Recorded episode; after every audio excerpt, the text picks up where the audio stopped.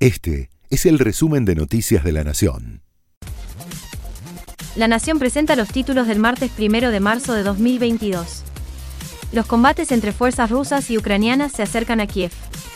Nuevas imágenes satelitales muestran un convoy de tanques rusos, que ayer por la noche estaba a unos 30 kilómetros de la capital ucraniana. La columna tiene unos 64 kilómetros de longitud y está compuesta de tanques, blindados, artillería y vehículos de apoyo.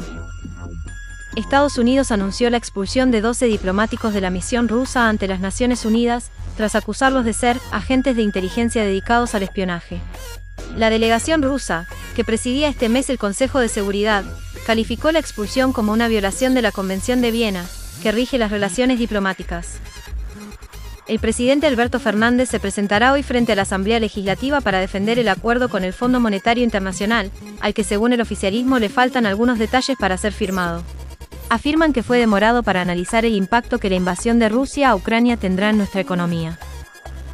Seis jóvenes fueron detenidos ayer por la policía porteña. Están acusados de violar, en manada, a una chica de 20 años dentro de un auto. El hecho sucedió el lunes en Palermo en plena luz del día. La policía llegó luego de recibir denuncias de los vecinos de la calle Serrano al 1300, donde estaba estacionado el auto. Marzo llega con aumentos, después de una inflación para febrero estimada en el 4%. Este mes fueron autorizadas subas en las tarifas de luz y gas, a las que se suman las prepagas, los colegios privados y los saberes del servicio doméstico. Mientras, AISA espera la autorización para hacer un ajuste en sus boletas.